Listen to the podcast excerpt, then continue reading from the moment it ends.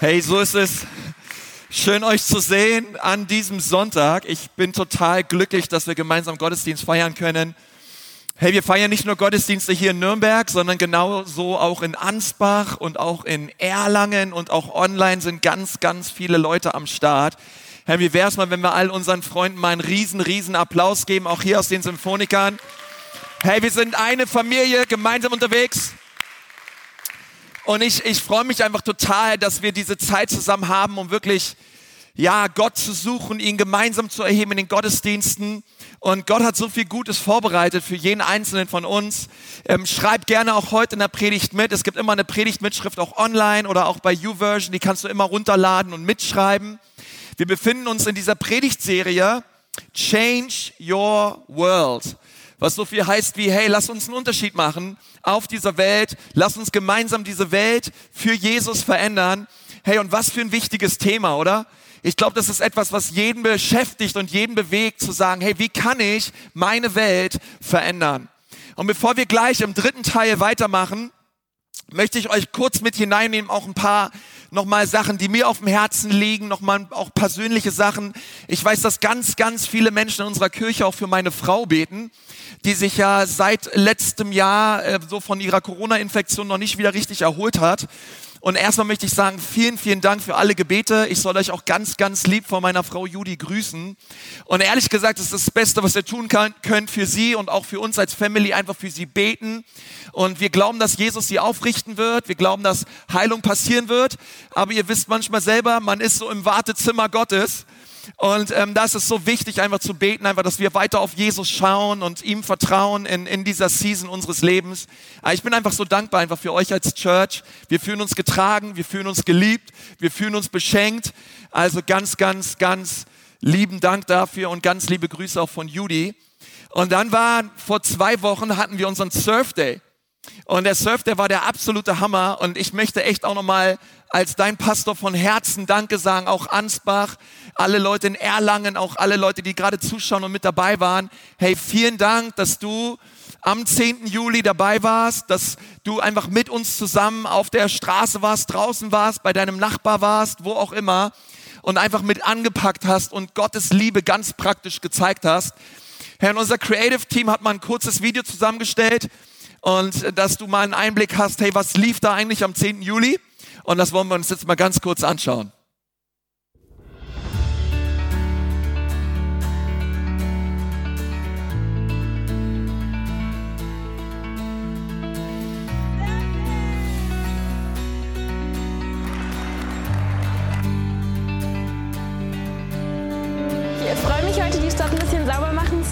Und ich hoffe, dass wir gute Gespräche haben und ein bisschen mit den Leuten in Kontakt kommen werden.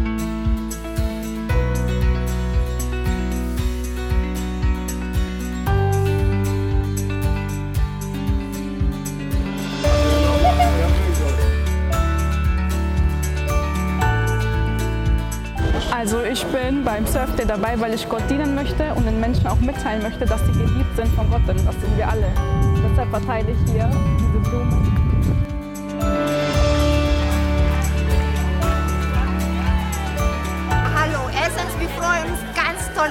Dabei sein dürfen heute. Gott ist einfach groß. Wir waren unterwegs heute und wir haben so drei Leute, sind, haben sie Jesus ihr Leben gegeben. Äh, einer aus Äthiopien und zwei waren Deutsche und Gott ist einfach groß, der wirkt in unserer Mitte und wir sind schon stolz dabei zu sein.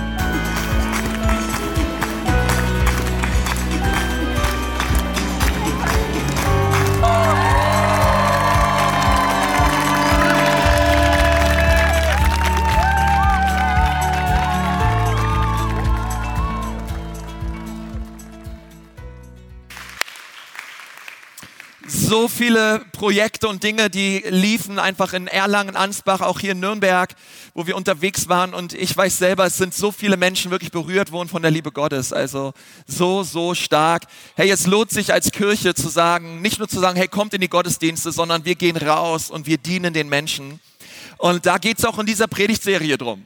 Wie können wir Menschen dienen, weil ich bin der festen Überzeugung, der einzige Weg, um einen Unterschied im Leben zu machen, ist es, anderen Menschen zu dienen. Ist es, die Bedürfnisse anderer Menschen zu sehen. Und darum geht es. Und ich möchte heute mit euch über ein Thema reden, was so wichtig ist, wenn wir darüber reden, wie wir diese Welt verändern können, weil ich glaube, dass es nur möglich ist mit Leidenschaft. Es ist nur möglich, mit Leidenschaft diese Welt zu verändern. Und die Menschen, die diese Welt verändert haben, sie haben, sie haben, sie haben sie immer verändert mit einer Leidenschaft im Herzen. Also es ist eigentlich unmöglich, irgendwie was zu verändern, diese Welt positiv zu verändern, für Jesus zu verändern, wenn man nicht gleichzeitig leidenschaftlich ist, wenn man nicht gleichzeitig leidenschaftlich dabei ist. Und es ist egal in der Geschichte, auch in der Kirchengeschichte, wann immer Menschen was bewegt haben, Männer und Frauen, es waren immer leidenschaftliche Leute. Es waren immer, es waren vielleicht nicht die bestausgebildetsten, es waren nicht die reichesten, es waren nicht die schönsten, aber was sie alle gemeinsam hatten, waren, sie waren alle leidenschaftlich, sie waren leidenschaftlich für die Sache, sie waren leidenschaftlich für Gott. Und Leidenschaft, ich liebe einfach Leidenschaft. Ich weiß, wie es dir geht. Ich liebe es, wenn Menschen leidenschaftlich sind. Und ich möchte da gerne heute mit euch drüber reden. Hey, wie, wie können wir das tun? Wie können wir gemeinsam diese Welt verändern? Und Jesus spricht ganz, ganz viel über Leidenschaft. Und ähm, ich lade dich so ein, deine Bibel aufzuschlagen. Markus 12, die Verse 30 bis 31. Und ich möchte mal, dass du mal hörst, wie viel Leidenschaft in diesem Vers steckt. Markus 12, 30 bis 31. Dort sagt ähm, Jesus, weil ein Mann auf ihn zukommt, hat gesagt, Herr Jesus, was ist das allerwichtigste Gebot in der Bibel? Was ist das Allerwichtigste, was wir tun können? Und Jesus, kannst du mal die ganze Bibel irgendwie mit einem oder zwei Verse zusammenfassen? Und Jesus hat zu ihm gesagt in Markus 12, ja klar, kann ich machen. Du sollst den Herrn, deinen Gott lieben von ganzem Herzen, mit ganzer Hingabe. Sag mal, ganzer Hingabe. Hey, mit ganzer Hingabe, mit deinem ganzen Verstand, mit all deiner Kraft. An zweiter Stelle steht das Gebot und liebe deinen Mitmenschen wie dich selbst. Kein Gebot ist wichtiger als diese beiden. Hey Ecclesia, seht ihr die Leidenschaft in diesen Versen? Hey, wenn wir etwas tun, sagt Jesus, hey, dann sollen wir es mit ganzer Hingabe tun. Dann sollen wir es mit aller Kraft tun. Ähm, Jesus sagt hier nicht, hey, wenn ihr mir nachfolgt und wenn ihr mich lieben wollt, na ja, dann reicht es, wenn ihr es so ein bisschen tut, ja, auf irgendwie ein bisschen auf so einer schwachen Art und Weise. Oder, na ja, wenn ihr schon irgendwie alle Energie irgendwo verbraucht habt, was ihr dennoch übrig habt, gebt mir das, ja. Sondern Jesus sagt, nein, nein, was ich möchte ist, ich möchte, dass ihr Gott liebt von ganzem Herzen, mit aller Hingabe und dass ihr eure Mitmenschen liebt mit aller Kraft und mit ganzer Hingabe. Und diese beiden Gebote, diese beiden Verse, sie fassen das komplette Gebot Jesu zusammen. Es ist der komplette Herzschlag des Himmels. Ähm, unsere Berufung ist es, Gott zu lieben und Menschen zu lieben. Jesus sagt weiter, schaut mal, was Paulus schreibt das in, in Römer 11. Er sagt, lasst es nie an Eifer fehlen, sondern bewahrt euch euren geistlichen Eifer. Das Feuer des Heiligen Geistes soll immer stärker in euch werden. Und es ist eigentlich fast unmöglich, die Bibel zu lesen und auch Jesus nachzufolgen, irgendwie mit einer Halbherzigkeit. Ja, sondern die Bibel sagt, hey, es soll euch an Eifer, an Leidenschaft, an Hingabe, an Feuer, es soll euch nicht fehlen. Und das Coole ist in meiner Bibel dieses Wort bewahrt. Ich glaube, das sollten wir uns alle mal einkreisen. Dieses Wort bewahrt. Bewahrt euch euren geistlichen Eifer. Und dieses Wort bewahrt ist so, so wichtig, denn es redet davon, dass wir unseren geistlichen Eifer auch wieder verlieren können. Es kann auch weniger werden, es kann schwächer werden. Und die Bibel sagt aber, hey, bewahrt euch diesen Eifer, dieses Feuer im Herzen, diese Leidenschaft. Hey, weißt du noch, wo du Jesus kennengelernt hast? Wo du gesagt hast, Jesus, hier ist mein Leben. Danke, du hast mich errettet von all meinen Sünden. Du hast mich reingewaschen. Und Jesus, ich möchte dir sagen, ich bin so dankbar für das Kreuz. Was immer es ist, was immer es koste, ich folge dir nach. Und Jesus sagt, hey, diesen Eifer, bewahr ihn dir. Ich liebe die Menschen, die schon lange mit Jesus unterwegs sind, aber du denkst, sie haben sich gestern erst bekehrt. So ein geistlicher Eifer, so ein innerer Hunger zu sagen, Jesus, ich möchte dir mit Leidenschaft nachfolgen. Kolosser 3 sagt auch, hey, was immer ihr tut, tut es von ganzem Herzen, als für Gott und für die Menschen. Das heißt, wann immer die Bibel uns aufruft, Jesus nachzufolgen, möchte sie, dass wir es mit ganzem Herzen tun. Was mir auffällt ist, dass wir in Deutschland, wir sind oft leidenschaftlich für alles Mögliche, nur nicht für Gott. wir sind leidenschaftlich für Sport. Wir sind leidenschaftlich für Autos. Wir sind leidenschaftlich. Manche Leute, du redest mit ihnen über die neuesten Serien auf Netflix, ihre Augen leuchten und wow, sie tauchen ein in eine Welt und oh, ich kann es kaum abwarten, bis die, neues, bis die neue Session wieder rauskommt, bis die neue Serie wieder kommt, bis die Fortsetzung, die nächste Folge. Und ich sage, ey, da ist so viel Leidenschaft da, so viel Begeisterung da in, in, in so vielen Bereichen des Lebens oder für Mode. Ja, Leute sind so leidenschaftlich für Kleidung und für Mode und all diese Dinge. Und das Erstaunliche ist, dass es völlig okay ist. Es ist super okay, leidenschaftlich zu sein. Ich bin selber ein sehr leidenschaftlicher Typ. Ich liebe es, leidenschaftlich zu sein. Es ist sogar angemessen, solange es nicht Gott ist. Ähm, ich möchte erklären, was ich meine. Du kannst in ein Stadion gehen, du kannst dir dort die Seele aus dem Leib schreien für deinen Fußballverein. Du kannst abgehen wie Schmitz Katze.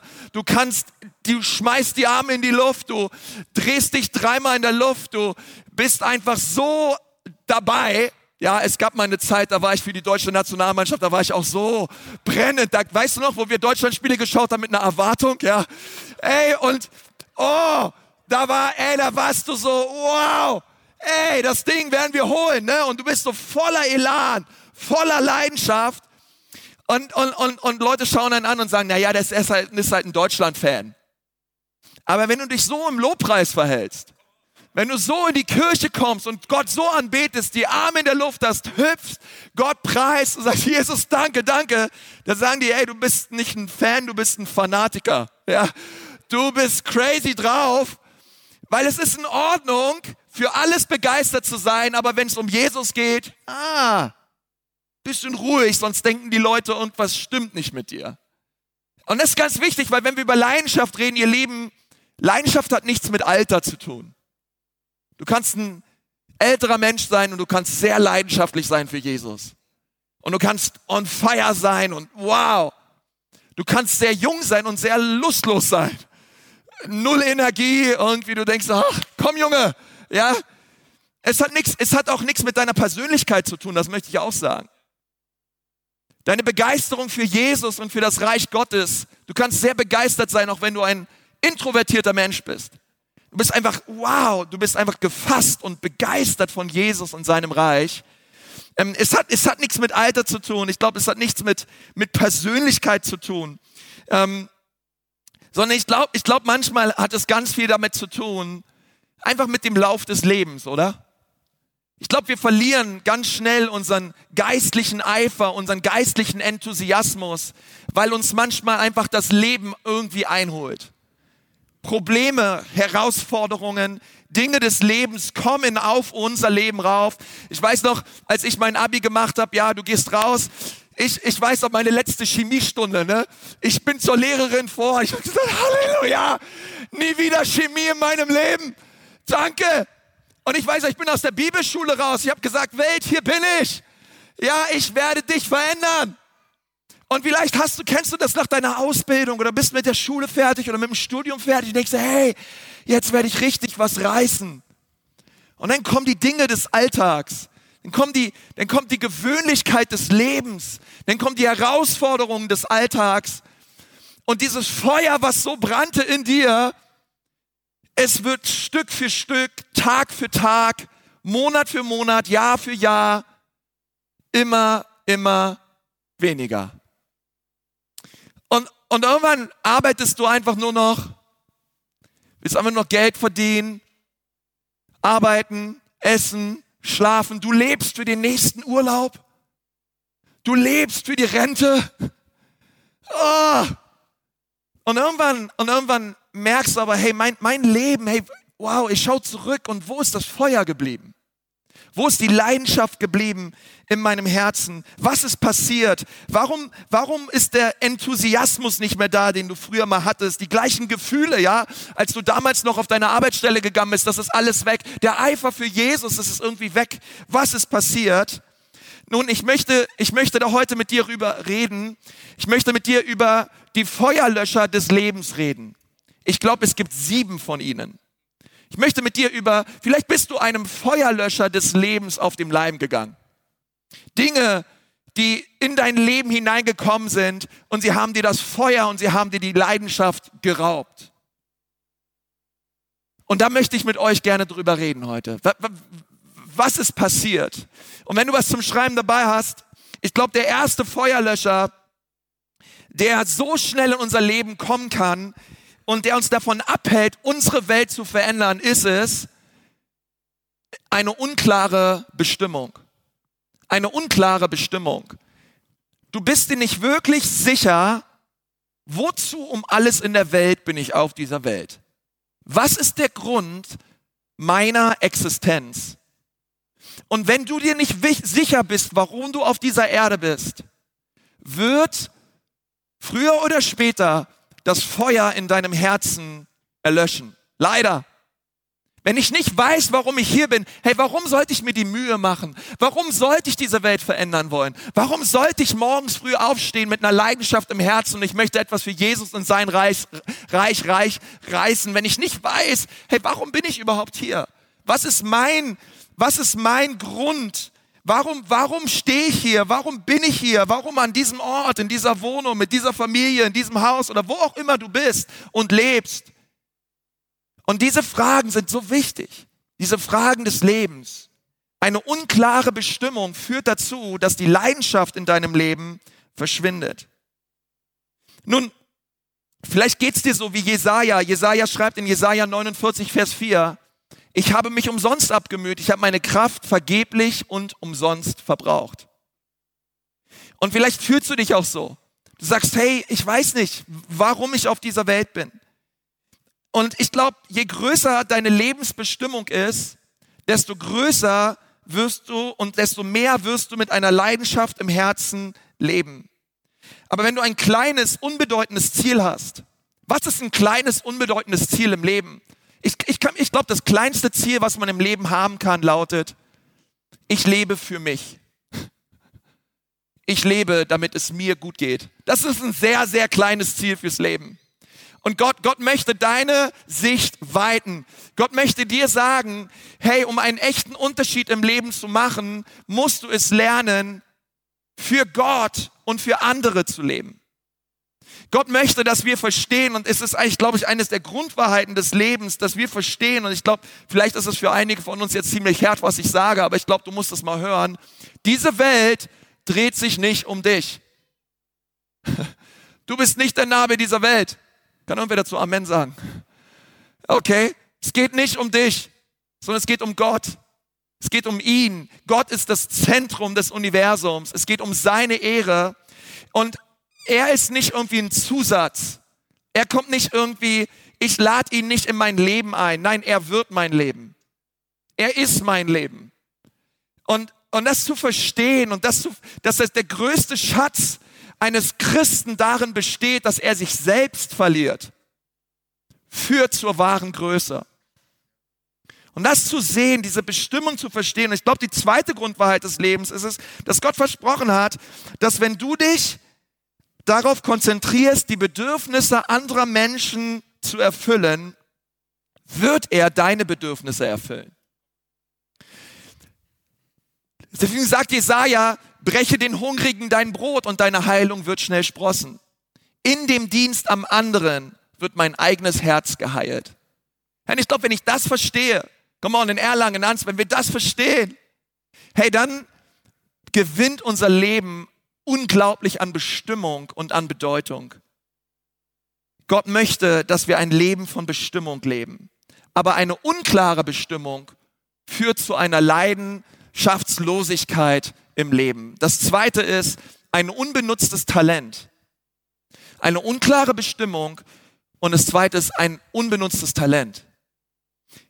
Wenn ich, und du weißt das selber, wenn du die Talente und die Begabungen, die Gott dir geschenkt hast, nicht gebrauchst, wird die Leidenschaft in deinem Leben schwinden. Schau mal, Römer 12, Vers 6. Wir alle, sagt mal alle, Hey, damit sind wir alle Gemeinde Ecclesia Church, jeder einzelne von euch. Wir alle haben ganz unterschiedliche Talente, so wie Gott sie uns in seiner Gnade geschenkt hat. Hey, du hast von Gott Talente und Begabungen bekommen. Und du hast sie nicht bekommen, um damit zu jonglieren und dich zu sagen, hey, cool Gott, danke, so viele Talente, die du mir geschenkt hast. Sondern du hast sie bekommen für andere. Du hast sie bekommen, um damit einen Unterschied zu machen auf dieser Welt. Und ich glaube, dass wenn wir die Talente und die Gaben, die Gott uns geschenkt hat, nicht gebrauchen, hey, dann, dann verschwindet dieser Eifer, den wir bewahren sollen für Jesus und sein Reich. Hey, und wenn du nicht weißt, was deine Gaben und Talente sind, hey, wir haben einen Kurs in unserer Kirche, der heißt Next Steps. Und wir wollen dir helfen, deine Begabungen und deine, auch deine Geist, nicht nur deine, deine natürlichen Begabungen, auch deine geistlichen Begabungen zu entdecken und zu entwickeln. Damit du sie einsetzen kannst für dein Reich. Weil vielleicht sitzt du hier und sagst, ja, Konsti, ja, wirklich in meiner Arbeitsstelle, so viel von meinen Begabungen und Talenten werden da echt nicht gebraucht. Ich habe irgendwie so meinen Job und ähm, da mache ich halt so mein Ding. Hey, und deswegen liebe ich Kirche weil Kirche dir einen Platz gibt und einen Ort gibt, wo wir sagen, hey, weißt du was? Du wirst nicht nur geliebt, sondern du wirst auch gebraucht. Und deine, und, und, und ey, irgendwie läuft läuft's auch ohne dich, aber es würde viel besser laufen mit dir. Und du bist wichtig. Und es ist deswegen so wichtig, dass du nicht nur zuschaust, sondern dass du mitspielst. Dass du nicht nur beobachtest, sondern dass du sagst, hey, meine Gaben und meine Talente, die bringe ich voll ein zum Bau des Reiches Gottes. Eine unklare Bestimmung, ein unbenutztes Talent. Das dritte ist ein unausgewogenes Leben. Ein Feuerlöscher, ein Feuer, ein absoluter Feuer, ein unausgewogenes Leben. Ähm, wir, und ich glaube, wir alle kämpfen mit diesem Problem. Egal, ob du überarbeitet bist oder unterarbeitet bist, unterbeschäftigt bist, wie auch immer, ähm, wir alle neigen dazu, ähm, manchmal ein unbalanciertes oder unausgewogenes Leben zu haben in den einen oder anderen Bereichen. Und es gibt viele Menschen, die leiden an Depressionen, sie leiden an Burnout. Und die Frage ist, hey, warum? Warum ist das etwas, was so stark einfach hineinkommt und Einfluss hat in unserer Gesellschaft? Ich glaube, ein ganz, ganz großer Grund ist es, weil wir ein Gleichgewicht in unserem Leben brauchen. Und zwar brauchen wir ein Gleichgewicht zwischen geben und nehmen. Ein Gleichgewicht zwischen ich lasse mich füllen und ich gebe. Ein Gleichgewicht zwischen empfangen und verschenken. Wir brauchen ein Gleichgewicht in unserem Leben. Und manche, manche Menschen, und du hörst mich auch gerade, du bist immer dabei zu geben. Okay, du siehst immer die Bedürfnisse anderer Menschen. Und ehrlich gesagt ist es cool auch und, und super. Aber du, du bist ständig dabei, immer zu schauen, hey, wie kann ich anderen dienen? Du siehst immer überall irgendwo eine Not. Und ich möchte dir sagen, hey, es ist auch wichtig, dass du dich um dich selbst kümmerst. Der wichtigste Mensch in deinem Leben bist du. Und wenn du nur dabei bist, dich immer nur um andere zu kümmern, dann kann es sein, dass du früher oder später auf der Strecke bleibst. Aber Gott möchte, dass du dich um dich kümmerst. Du musst empfangen. Du musst vom Heiligen Geist empfangen. Du musst empfangen durch Gemeinschaft, durch Kirche. Durch es gibt so viele Bereiche, wie wir empfangen können. Durchs Bibellesen, durch Anbetung. Du musst für dich empfangen. Nun, dann gibt es natürlich auch eine Kehrseite davon. Dann gibt es andere, die immer nur am Nehmen sind. ja, du bist immer nur, du bist eigentlich schon seit zehn Jahren in dieser Church, aber du bist einfach da und guckst zu. Ja, oder du gehst von einer Konferenz zur nächsten und von einer Predigt zur nächsten und du bist ständig dabei, nur zu nehmen und zu nehmen und zu nehmen. Und jetzt sagst du ja, vielleicht konntest du, ja, aber, aber hallo, kann man denn zu viel die Bibel studieren? Ja, kann man. Man kann zu viel die Bibel studieren, denn die Bibel möchte nicht nur gelesen werden, die möchte gelebt werden. Wir dürfen nicht nur die Bibel lesen, sondern es braucht auch Zeit, um das umzusetzen, was wir gelesen haben. Und ich kann mich, ich kann das exegetisch untersuchen, was es bedeutet, andere Menschen zu lieben und anderen Menschen zu dienen. Und ich weiß, was da im Griechischen steht und ich mache eine Wortstudie und so weiter. Dadurch wird diese Welt noch nicht verändert. Und ich muss mich mal schon beim Surfday anmelden. Ich muss, ich muss am Start sein, sonntags im Dream Team oder irgendetwas tun in meiner Nachbarschaft mit anderen Menschen, um echt einen Unterschied zu machen. Komm mal, wer von euch weiß, was ich meine? Das, ähm, die Bibel möchte gelebt werden. Und das ist so wichtig. Okay, aber beides ist wichtig. Okay, es gibt die Leute, immer nur dabei zu geben, es gibt andere Leute immer nur dabei zu nehmen. Und irgendwo ist beides richtig, aber es braucht ein Gleichgewicht. Und wenn ich ein unausgewogenes Leben habe, kann es sein, kann es sein, dass das Feuer erlischt. Ich habe mir fünf Dinge aufgeschrieben, einfach, die sind nicht in den Notizen, die dich füllen. Das erste ist Anbetung. Darüber nachzudenken, wer Gott ist und was er getan hat. Ihn zu erheben. Das zweite ist Gemeinschaft. Wir brauchen Kleingruppen, wir brauchen Menschen um uns herum. Das füllt uns. Menschen, mit denen wir zusammen sind. Das dritte ist, ich glaube wirklich, hey, wir müssen die Bibel lesen. Wir müssen Gottes Wort lesen. Und umso mehr wir die Bibel lesen, umso mehr wird die Bibel uns lesen und in unser Leben hineinsprechen. Das vierte ist ein Dienst am anderen. Wir brauchen, wir brauchen ein Dream Team. Wir brauchen einander. Komm mal in Erlangen an, wir brauchen einander, um wirklich einander zu dienen. Und das fünfte ist das mir so wichtig. Ich glaube, Mission ist so wichtig. Wir dürfen nicht die Menschen vergessen, die in der Mission sind. Wir dürfen nicht die Menschen vergessen, die draußen sind auf dem Missionsfeld, bei unerreichten Völkern. Ähm, und wir müssen uns selber auch immer wieder fragen, Gott, rufst du mich?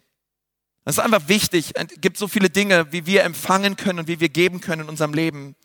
Ähm, aber ein unausgewogenes Leben, ein unbenutztes Talent und eine unklare Bestimmung löscht das Feuer. Das vierte ist eine unbereinigte Sünde. Sag mal Halleluja. Eine unbereinigte Sünde ähm, löscht das Feuer in unserem Leben. Ich glaube, es gibt wenig, wenig Dinge, die unsere Freude schneller rauben, die die Leidenschaft schneller wegnehmen als eine unbereinigte Sünde in unserem Leben eine Schuld, die da ist. Ich glaube, es ist unmöglich, eine Emotion der Leidenschaft zu haben und eine Emotion der Schuld zu haben und der Scham zu haben zur gleichen Zeit. Das geht nicht. Ja, du kannst nicht leidenschaftlich sein und gleichzeitig voller Verdammnis und Schuldgefühle sein, sondern hey, ähm, Gott, weißt du, Gott, Gott möchte, dass das Feuer in dir brennt. Er möchte, dass du leidenschaftlich bist, aber er weiß eins, hey, es geht nur, wenn du die Sünde in deinem Leben bereinigst. Deswegen sagt die Bibel, schaut mal im Psalm 38, Vers 4, meine Schuld hat mich überwältigt wie eine Last, die zu schwer ist, um sie zu tragen. Ich fühle mich niedergebeugt und schwach. Und was David da sagt ist, ey, das, das passiert mit meinem Leben und meinen Emotionen, wenn ich Schuld auf mich lade in meinem Leben.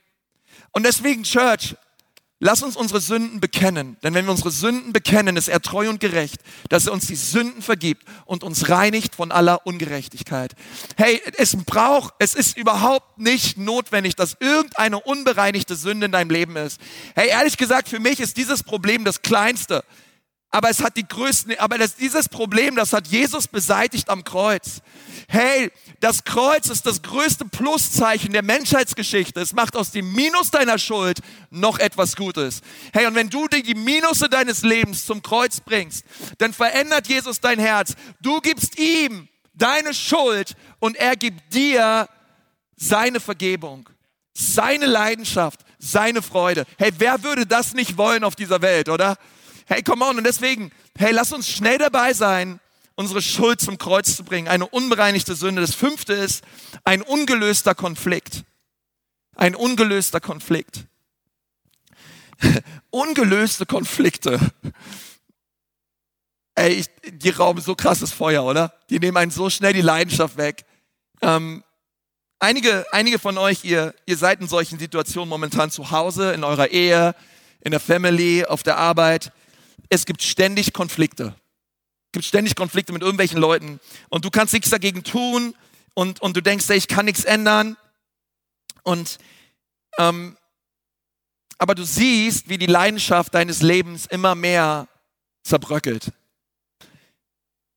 Aber es gibt etwas, was du tun kannst. Es gibt etwas, was du tun kannst inmitten eines jeden Konflikts. Denn es gibt Dinge, die in jedem Konflikt entstehen als eine Frucht. Diese Dinge gilt es unbedingt zu bekämpfen in unserem Leben. Und ich glaube, das ist Groll, Eifersucht und Wut. Schaut mal, Hiob 5, Vers 2. Groll vernichtet den Toren und Eifersucht tötet den Einfältigen. Kannst mal Groll und Eifersucht umkreisen in deiner Bibel. Und Hiob 18, Vers 4 steht, du schadest dir nur selbst mit deinem Zorn. Und, und das sind so Dinge in Konflikten. Es ist kein Problem, einen Konflikt zu haben im Leben. Ich glaube, manchmal Konflikte bereichern das Leben.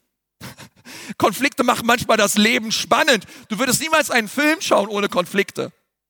Ja, oder äh, selbst bei Traumschiff, ja, oder keine Ahnung, kenne diese ganzen Schnulzen nicht, aber äh, selbst in den, in den softesten Romantikfilmen wird noch irgendwo ein Konflikt eingearbeitet, ja, weil, also, ähm, Konflikte sind per se nicht schlimm. Die Frage ist nur, was macht es mit deinem Herzen und was kommt aus deinem Mund raus? Und, und Gott möchte, dass wir diese Dinge ablegen. Ja, wenn, wenn ich an der Wut in meinem Leben festhalte, dann erlaube ich anderen Menschen durch diesen Groll meine Gefühle zu kontrollieren. Und das gilt es abzulegen, weil Konflikte rauben mir die Leidenschaft, ja, ungelöste Konflikte, besser gesagt, ungelöste Konflikte. Und die gilt es auch zu bereinigen. Das sechste ist eine unausgesprochene Ermutigung. Eine unausgesprochene Ermutigung. Das bedeutet, dass manchmal die Leidenschaft in unserem Leben verloren geht, wenn wir versuchen, alleine durchs Leben zu gehen. Es gibt Menschen da draußen, die brauchen deine Ermutigung. Und wann, ich möchte dir sagen, wann immer es irgendetwas Schönes gibt, was oder was Dankbares gibt, was du in deinem Herzen empfindest, sprich es aus. Sag es den Menschen. Sei du ein Ermutiger. Aber wenn es immer unausgesprochen bleibt, hey, dann verlieren wir den Fokus für andere Menschen. Aber wir sind gemeinsam unterwegs. Hey, und wir wollen immer diesen, diesen, diese Sichtweise haben, zu sagen, Gott, ich bin ein Ermutiger für andere Menschen und ich möchte nicht alleine durchs Leben gehen, sondern du hast mir Geschwister geschenkt, du hast mir eine Gemeinschaft geschenkt. Hey, weißt du, die, die schwerste Form der Bestrafung in unserem Leben ist die Einzelhaft. Warum ist die Einzelhaft die schwerste Form der Bestrafung? Weil selbst die Welt weiß, dass der Mensch ein Beziehungswesen ist. Und wenn sie dich alleine irgendwo reinsperren, dann ist das Bestrafung. Okay? Das ist nicht das höchste Glück des Lebens. Nein, sondern ey, wir, wir sind gemeinsam unterwegs. Und wenn, und wenn die Ermutigung immer unausgesprochen bleibt und wir alleine versuchen, durchs Leben zu gehen, wird die Leidenschaft in unserem Leben weichen. Warum? Weil der Traum, den Gott in dein Herz gelegt hat, den wirst du alleine niemals tun können. Du wirst es nicht schaffen, sondern es geht nur mit einem Team. Es geht nur mit einer Mannschaft. Es geht nur mit Menschen um dich herum. Und weißt du, das Coole ist, Gott legt diesen Traum auch andere Menschen ins Herz. Und gemeinsam, und zwar nur gemeinsam, machen wir einen Unterschied.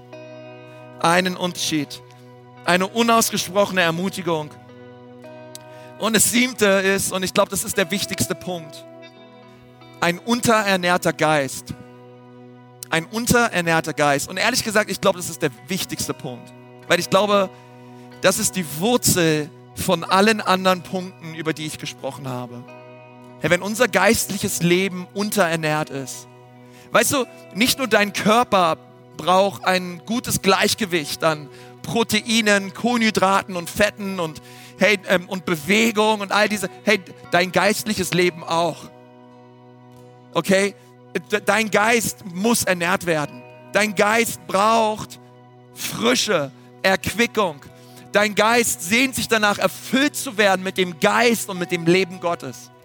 Und es ist so wichtig, dass wir nicht sagen, hey, das ignorieren wir irgendwie. Äh, nein, nein, sondern hey, wenn du deinen Geist nicht ernährst, dann wird dein Herz kalt und hart. Aber Gott möchte dich füllen. Gott möchte heute dich füllen mit seinem Geist.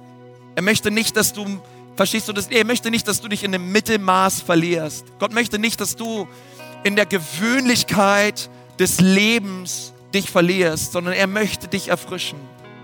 Er möchte dich füllen mit seinem Geist. Es gibt eine Bibelstelle in der Offenbarung 2, Vers 4. Und sie drückt das, finde ich, am besten aus, was wir tun können, um unseren unterernährten Geist wieder neu aufzurichten. Da schreibt Johannes, du hast deine erste Liebe verlassen. Warum? Bedenke nun, wie tief du gefallen bist. Tue Buße und tue das, was du zuerst getan hast. Was kann ich ganz praktisch tun gegen einen unterernährten Geist? Das erste ist, die Bibel sagt, hey, bedenke, bedenke, wie tief du gefallen bist. Und Church, ich lade dich ein, bedenke der Wege Gottes. Denke neu an die Güte und an die Segnung Gottes in deinem Leben. Psalm 139, erforsche mich Gott und erkenne mein Herz. Prüfe mich und erkenne, wie ich es meine und siehe, ob ich auf irgendeinem bösen Weg bin und leite mich auf deinem Weg. Ich muss bedenken, ich muss schauen in meinem Leben. Ich sage, Gott, mach das Licht an in meinem Herzen und Gott, bitte schau, wo in meinem Leben gibt es Bereiche, die dir nicht gefallen. Das zweite, was Johannes sagt, ist bereue. Bereue. Tue Buße, sagt er. Hey, du bist lauwarm geworden, du hast die erste Liebe verlassen, tue Buße. Und dieses Wort Buße bedeutet umdenken. Ich muss umdenken. Und ich glaube, das ist das, was diese Serie tut. Diese Serie, sie, sie führt uns zu einem Umdenken. Zu verstehen, hey, warte mal, es geht nicht um mich. Es geht um Gott und es geht um sein Königreich. Es geht darum, dass wir anderen Menschen dienen und dass wir das Wohl anderer zuerst sehen dass wir uns demütigen, dass der eine den anderen höher achtet als sich selbst. Und das zu verstehen, sagen Gott, ich tue Buß und ich kehre um von meinen Sünden. Äh, Apostelgeschichte 3, Vers 19, denn wenn wir das tun, dann kommen Zeiten der Erquickung vom Angesicht des Herrn. Das heißt, es ist nicht nur Bedenken, es ist nicht nur bereuen und das dritte ist beginne. Beginne. Beginne wieder das zu tun, was du am Anfang getan hast. Weißt du noch, wo dein Herz brannte für Jesus?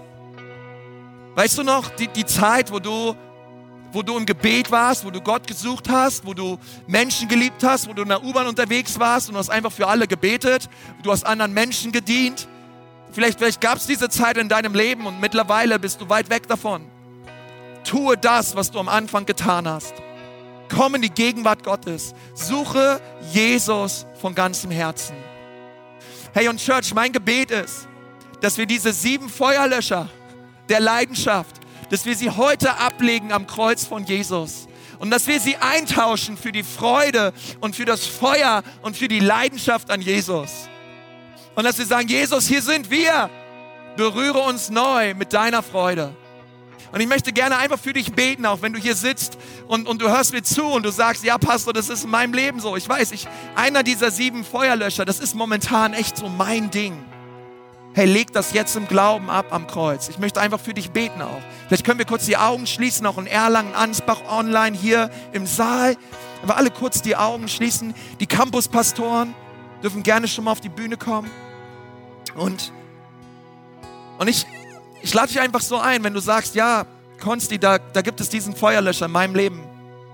Den möchte ich jetzt ab, loslegen. Ich möchte ihn jetzt am Kreuz ablegen. Herr, wir tun das durchs Gebet. Du kannst diese Sache einfach bekennen vor Gott. Ich möchte jetzt für dich beten. Vielleicht kannst du deine Hände, wenn du magst, einfach so, einfach auf deinen Schoß legen und, und einfach so die Handfläche nach oben ausbreiten, weil wir empfangen alles Gute von Gott. Herr Jesus, ich danke dir jetzt von ganzem Herzen für jeden Einzelnen, der hier ist. Und Herr, du siehst die Herzen. Wir wollen einen Unterschied machen für dich in dieser Welt. Und Herr, wir, wir kehren um, Herr. Wir tun Buße, Herr. Über, über Schuld, über Sünde in unserem Leben, über Dinge, die uns das Feuer geraubt haben. Herr, wir legen diese Feuerlöscher jetzt ab an deinem Kreuz. Und wir empfangen deine Freude wir empfangen deine Leidenschaft. Und Heiliger Geist, wir empfangen dich ganz neu, gerade jetzt.